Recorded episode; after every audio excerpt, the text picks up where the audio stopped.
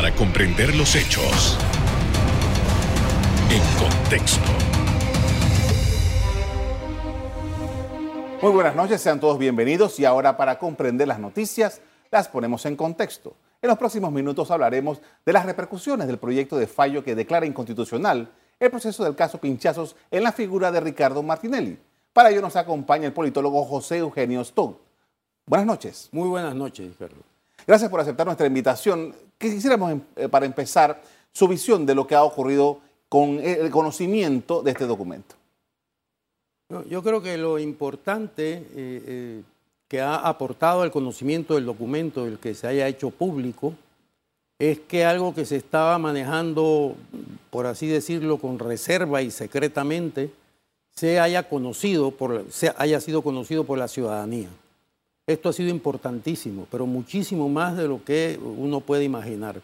¿Por qué? Porque esto obliga a quien elaboró este proyecto de fallo, que es el magistrado Sedalice, esto obliga al magistrado a tener que eh, actuar abiertamente, no soterradamente, ¿verdad? Porque si eso se presenta en un pleno de la Corte, sin que nadie se hubiese enterado previamente, la situación sería muy distinta que ahora enterado todo el país. Eh, dos de nuestros más distinguidos constitucionalistas, eh, el doctor Pedrechi y Molino Mola eh, han expresado ya su, opinión sobre esta barbaridad, porque es una barbaridad jurídica, ¿verdad? Por ejemplo, eso ha ilustrado a un sector de la sociedad sobre el significado de esta locura, jurídicamente hablando, ¿verdad?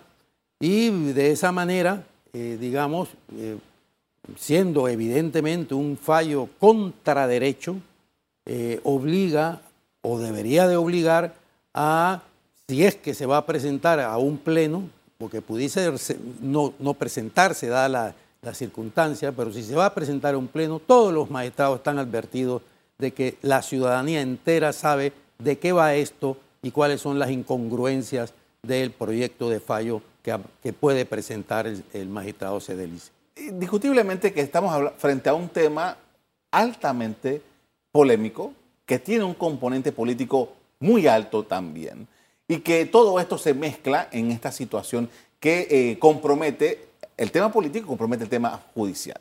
Ahora, una vez conocida todo esto, usted acaba de hacer una reflexión interesante acerca de lo que esto tiene, lo que, lo que repercutió para, para afuera. Pero ahora bien, tomando en consideración esto y cómo, cómo fue que surgió esta información al público, ¿qué podemos esperar? Bueno, la, información eh, al público salió mediante una filtración, ¿verdad? Eh, ¿Quién ha hecho esa filtración? Yo le voy a decir que, como todo en la vida, mientras no haya pruebas, no sabemos quién lo filtró. Hay quien dice que ha sido el propio Sedalice para poderse echar para atrás, hay quien dice que no, que han sido otros. Eh, en fin, eh, lo, importante aquí, a mi juicio, no es ni, ni, quién ni cómo lo filtró. Yo creo que el tema fundamental es el mismo anteproyecto.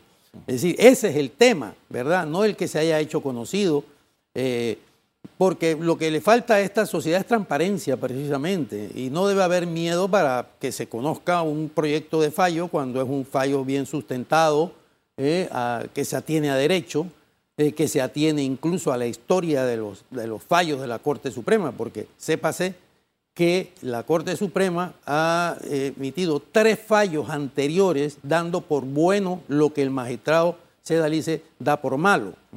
Ahora, porque él participó de esos tres fallos. O sea que es increíble, la situación es increíble. Y no hubo un acto de salvamento de voto por parte del magistrado Sedalice en ese momento. Que yo, que yo recuerde, no ha habido ningún salvamento de voto por parte del magistrado Sedalice. Que yo recuerde, ¿verdad? Eh, porque sinceramente yo he prestado atención a esto ahora que he conocido el, el proyecto de fallo, que es una barbaridad, ¿verdad? Atenta contra un concepto eh, fundamental del derecho, que es la cosa juzgada, que es el que impide que a usted, por ejemplo, por el mismo delito se le juzgue dos veces, o que usted sepa que ante un fallo final de la Corte ya usted o, tiene que resarcir el daño o lo tienen que resarcir el daño. Es decir, eh, esto, imagínense, esto es tan grave y tan absurdo que yo incluso a unos amigos les decía que esto parecía una broma de los hermanos Marx Y le voy a explicar por qué. Porque si esto fuese cierto, si esto se aprobara, ¿verdad? Y se pudiese, por lo tanto, juzgar la cosa juzgada, volver a juzgar, esto mismo que se aprueba podría ser vuelto a juzgar. O sea, ¿cuál es el final? No habría final. Ahora, eh, usted, eh, además de, este interés que ha tenido por, lo que representa el caso, también fue eh, objeto de observación por parte del gobierno y está dentro de, y usted fue, llevado, fue llevado al, tribunal para testificar sobre eso. ¿Cuál es su visión de ese proceso? Bueno, yo quiero empezar por decir que hay dos procesos. Un proceso legal ¿verdad?, que se lleva en el, en el tribunal y un proceso mediático ¿eh? que lleva el acusado y sus abogados.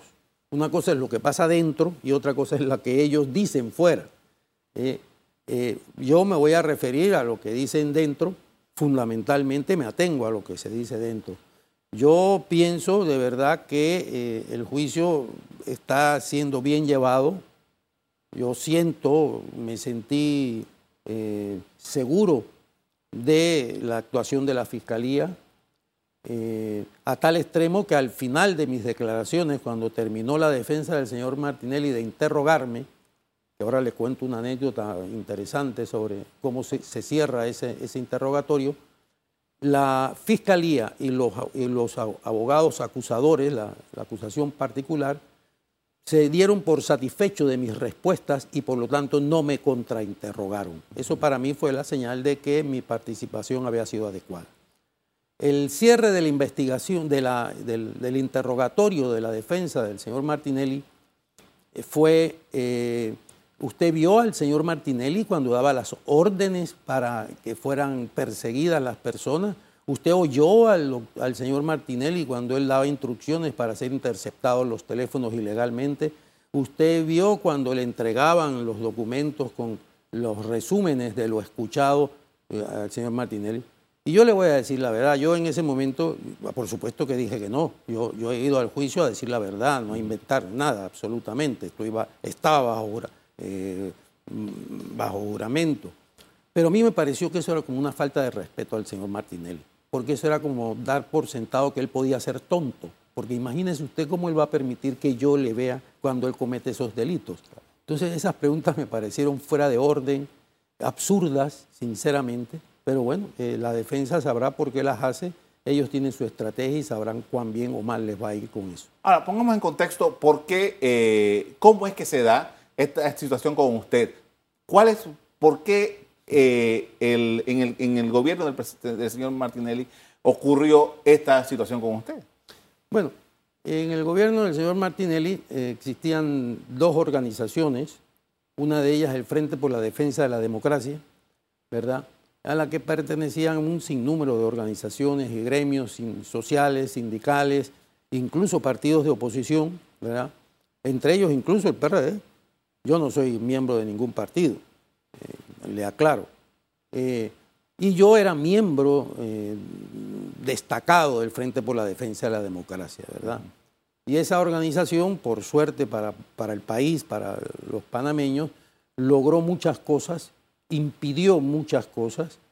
Gracias a esa organización no se pudo eh, nombrar la sala quinta que él quería nombrar, controlada completamente por él. Imagínense, o sea, esto hubiera sido un desastre total no, se, no pudo vender las acciones de las empresas mixtas. Eh, todo eso lo impidió el Frente por la Defensa de la Democracia con movilizaciones. Eh, apoyó el, que no se vendieran las tierras de la zona libre de Colón. Y así le podría enumerar toda una serie de acciones, digamos, que tuvo este organismo y al que yo pertenecía entonces. Y entonces teníamos una comunicación entre los dirigentes de este organismo eh, fluida por correo personalmente una vez a la semana, pero luego por correo. Y entre esos correos estaba eh, correos que me enviaban y yo le enviaba al doctor Sánchez Cárdenas y al licenciado Michel Doins, que esos fueron al menos los que se llegaron a conocer que habían sido intervenidos ilegalmente por el señor Martinelli. Agradezco para eh, esa, esa, interesante posición para poder entender el contexto de cómo es que el señor Stout fue eh, víctima de estas observaciones. Vamos a hacer una pausa. Al regresor, seguimos el análisis de las interpretaciones jurídicas sobre la legalidad del caso Pinchazos. Ya volvemos.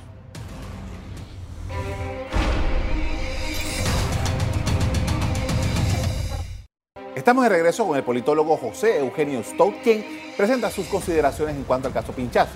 Y en esta oportunidad quería preguntarle acerca de eh, su evaluación, que, la evaluación que usted hace frente a lo, e, esta, este, el hecho de que el Estado panameño eh, haya, de acuerdo con todas estas investigaciones, ejecutado una acción de este tipo. ¿Qué significa para el Estado panameño que tengamos este tipo de situaciones?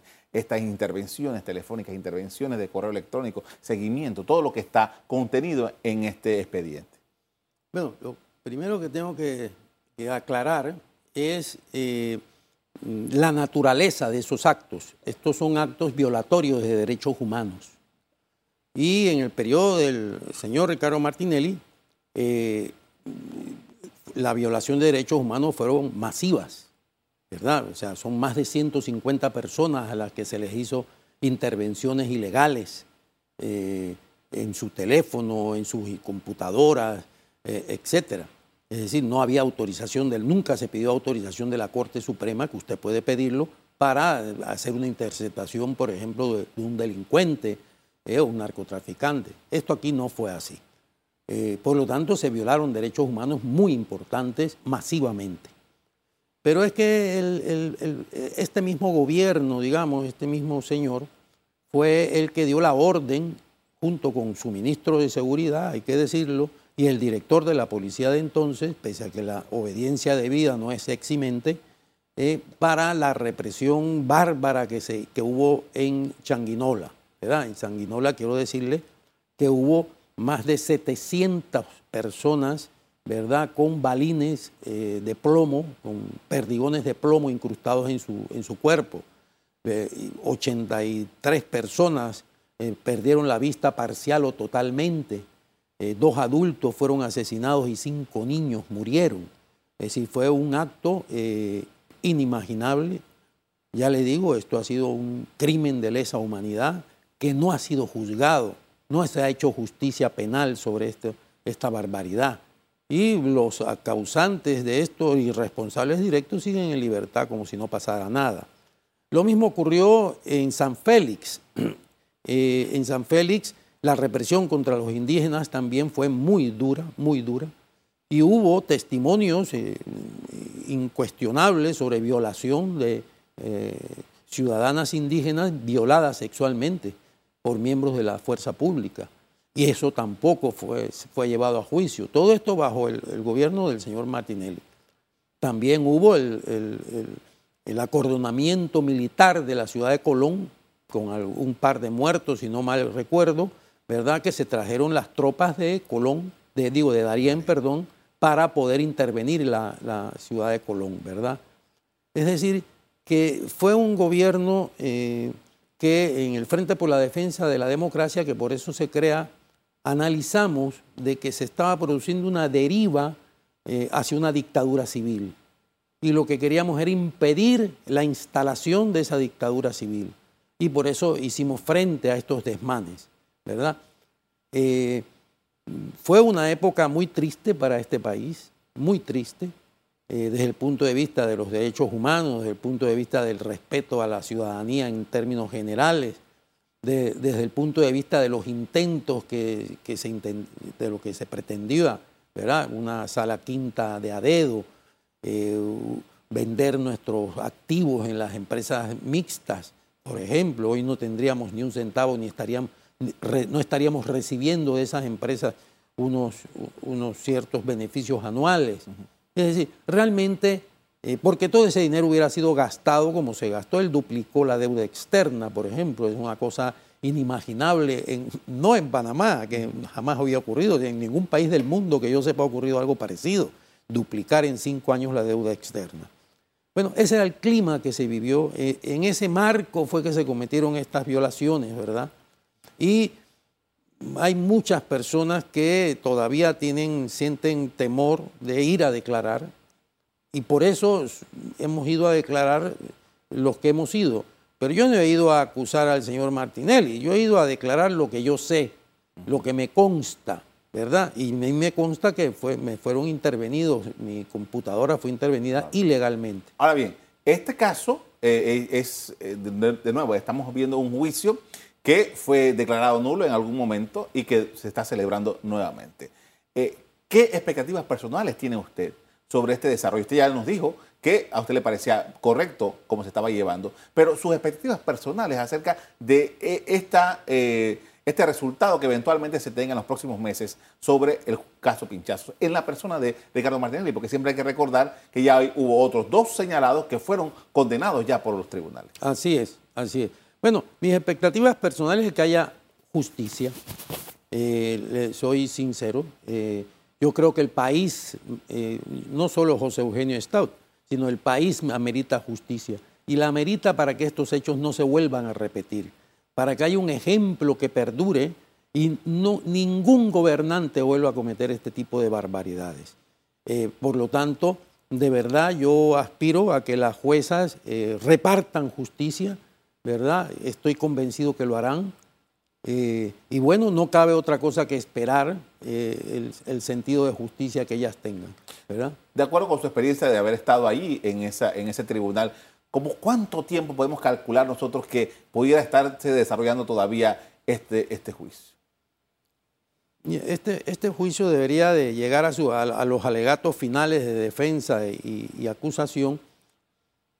Yo diría que como máximo a finales de, noviembre, como máximo. Pero eso no depende ni de la fiscalía, ni de los abogados eh, de, la, de la acusación particular, y mucho menos, por supuesto, de las jueces. Eso va a depender de la defensa de Martinelli. Yo me temo que ellos eh, empiecen a convocar una cantidad de testigos que no tienen nada que decir y solo ganar tiempo para alargar lo más posible el juicio. ¿Con qué fin, con qué finalidad? Eso no va a cambiar nada, ¿eh? eso no va a cambiar porque son, por ejemplo, ahí han llevado un testigo que se ha desdicho de todo lo declarado en el juicio anterior, por ejemplo, qué validez ya tiene esa, esa declaración, pierde credibilidad eh, completamente. Por lo tanto, no sé, no sé lo que pretendan los abogados de él, pero normalmente esto debería de terminar hacia finales de- de- del mes de noviembre. Con esto vamos a hacer una pausa. Vamos a hacer una pausa. ¿Cómo no? Al regreso seguimos poniendo en contexto el proyecto de fallos del caso Pinchazos. Ya regresamos.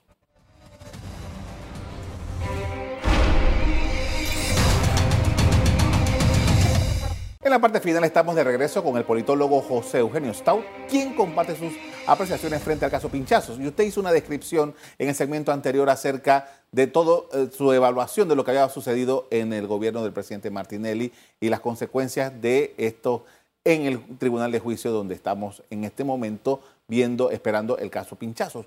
Eh, nosotros, como sociedad, como democracia en Panamá, después de todos esos elementos, ¿en qué posición nos encontramos? Nosotros hemos aprendido, tenemos una, una visión clara de, de qué es el país, qué es lo que, a dónde puede llegar el país y dónde lo podemos llevar. Bueno, yo tengo que ser honesto y decirle que me parece que hemos aprendido poco. Eh, esta es la verdad. Eh, eh, solo hay que ver lo que ha ocurrido hoy en Colón, no es nuevo, una represión, a mi juicio, insensata, excesiva y además no justificada, porque la población se está manifestando porque se le han hecho promesas se han adquirido compromisos que no se han cumplido. Todos sabemos cuál es la situación de Colón, eso no es nada nuevo, es una provincia olvidada completamente, que no amerita que se le incumpla, que se le engañe, que no se le diga la verdad, y que no nos ocupemos, digo, cuando digo no nos ocupemos hablo de- del gobierno, de resolver los problemas fundamentales, básicos que tiene Colón. Eh, y bueno, y mire usted, eh, ni se han resuelto y lo que se le da por respuesta es la represión. Yo creo que eh, hemos aprendido poco. Yo creo que quizá empecemos a aprender una vez se haga justicia en el caso Martinelli. Eh, yo pienso que ahí quizá vamos a empezar a reflexionar, algunos, sobre todo los que tienen responsabilidades, empezar a reflexionar. Otro elemento que me lleva a pensar que hemos aprendido muy poco es el propio proyecto Sedalice. Eh, la Corte Suprema ha dictaminado en tres ocasiones diferentes que lo que está ahora planteando el señor Sedalice no tiene sustento jurídico, pero lo hemos, volvemos a las mismas, los mismos trucos. ¿eh? Y, y, eso, y detrás de esos trucos vayas a saber qué hay, ¿verdad? Eh, eh, y eso significa que la Corte Suprema tiene magistrados, no digo todos, pero sí que tiene magistrados que realmente están envenenándola, están dañando su prestigio, su imagen, su credibilidad, porque esto a lo que le hace daño es a la Corte. Eh, y haciéndole daño a la Corte se le hace daño al país, porque la Corte es la última instancia que tienen los panameños para resolver las diferencias desde el plano penal, desde el plano civil, desde el plano administrativo, ¿verdad? Me llama la atención, disculpe que eh, usted es politólogo y usted eh, estudia justamente estos fenómenos, porque ahora que yo lo escucho decir de eso, me, recuerda un político que dijo una vez públicamente que el problema de Panamá, el tema de la corte, eso no es para todos los panameños, que a la corte va eh, ciertos grupos. Bueno, yo, yo quiero decirle que la justicia es el fundamento de la democracia. Si no podemos resolver nuestros conflictos, y bueno, mire usted si hay conflictos, que hay 18 mil detenidos. Eso significa 18 mil conflictos, de un tipo o de otro. Y si, la, y si la Administración de Justicia no tiene el financiamiento para nombrar los suficientes jueces, eh, crear los suficientes juzgados, porque de esos 18 mil, como mínimo 9 mil no han sido juzgados. Y esto, es espantoso y las condiciones de las cárceles panameñas son verdaderamente lamentables. O sea, Ahí, eso es una violación de derechos humanos, volvemos a lo mismo, permanente. Esto no puede ser, esto no puede continuar. Y cuando usted desglosa el, presupuesto del Estado para ver cuáles son las prioridades, usted se queda muy alarmado porque las prioridades no responden a las necesidades del país, no responden a las necesidades del país. Y si analizamos cómo ha transcurrido los primeros años de este gobierno, también nos quedamos alarmados cuando vemos que se han comprado automóviles por 20 millones de dólares. En plena pandemia, esto es increíble. O cuando se le da a la Asamblea Nacional un presupuesto de 150 millones de dólares. Usted sabe que cuando la señora Balbina Herrera fue presidenta de la Asamblea, el presupuesto de la Asamblea eran 17 millones. ¿Cómo es posible esto? En plena pandemia cuando están diciendo los organismos internacionales que el 55% de los hogares panameños ha tenido que prescindir de una comida al día. Es decir, que hay hambruna y seguimos malgastando el dinero de esta manera. O cuando se le hacen eh, eh, celebraciones a las, que lo, meritorias a, a las enfermeras que se han jugado la vida, igual que los médicos en este país, que de verdad deberíamos de hacerles un reconocimiento nacional y después nos enteramos que no le pagan los salarios. Esto es increíble. no hemos aprendido, hemos aprendido nada. se lo digo con mucho dolor. Ahora, hablando sobre la justicia, eh, Panamá tiene pendiente un grupo importante de casos, casos eh, de cuello blanco que se han estado investigando por muchos años y que todavía no se, no se ve ninguna luz de ningún, ni siquiera de un cocuyo. Eh, ¿Qué representa esto para Panamá?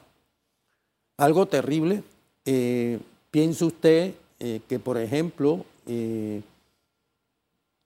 no quiero entrar por esa vía, pero simplemente lo pongo por ejemplo, es decir, la impunidad es tan grande en este país y tan escandalosa que hay gobiernos extranjeros que han llegado y se han instalado aquí sus organismos de, de investigación, ¿no? En Panamá lo han instalado porque no quieren que esa impunidad dañe su sistema financiero, por ejemplo. Esto es el colmo, ¿verdad? Eh,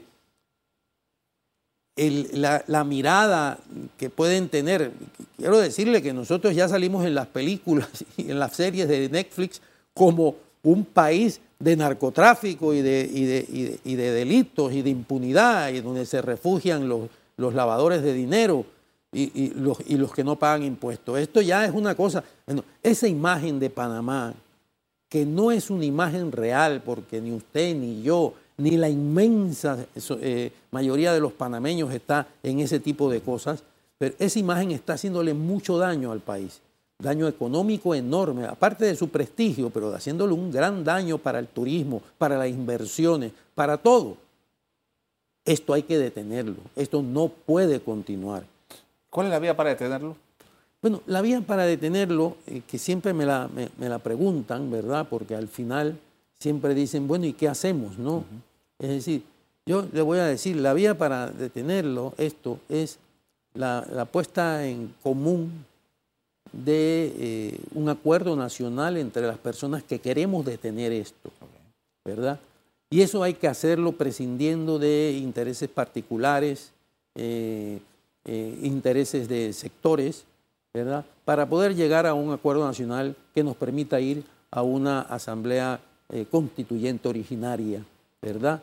Con un acuerdo que vamos a, al menos la mayoría de los presentes vamos a impulsar. Y ese acuerdo tiene que preservar cosas fundamentales como es la seguridad social, el código de trabajo, eh, un aumento. Por ejemplo, hay un gran empresario panameño que dice que, un empresario panameño que dice que el código, que el, salario mínimo debería ser aumentado en un 50%.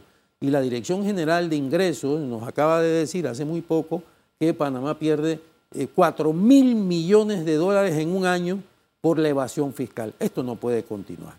Le agradezco mucho, señor Stout, por habernos acompañado esta noche hablando sobre estos temas tan importantes. Muy amable. Gracias a ustedes. El magistrado de la Corte Suprema de Justicia, Cecilio Sedalice, pidió al presidente de ese órgano del Estado una investigación para determinar cómo y quién filtró el proyecto de fallo de su autoría que circuló la semana pasada. Hasta aquí el programa de hoy. Les doy las gracias por acompañarnos. Me despido invitándolos a que continúen disfrutando de nuestra programación. Buenas noches.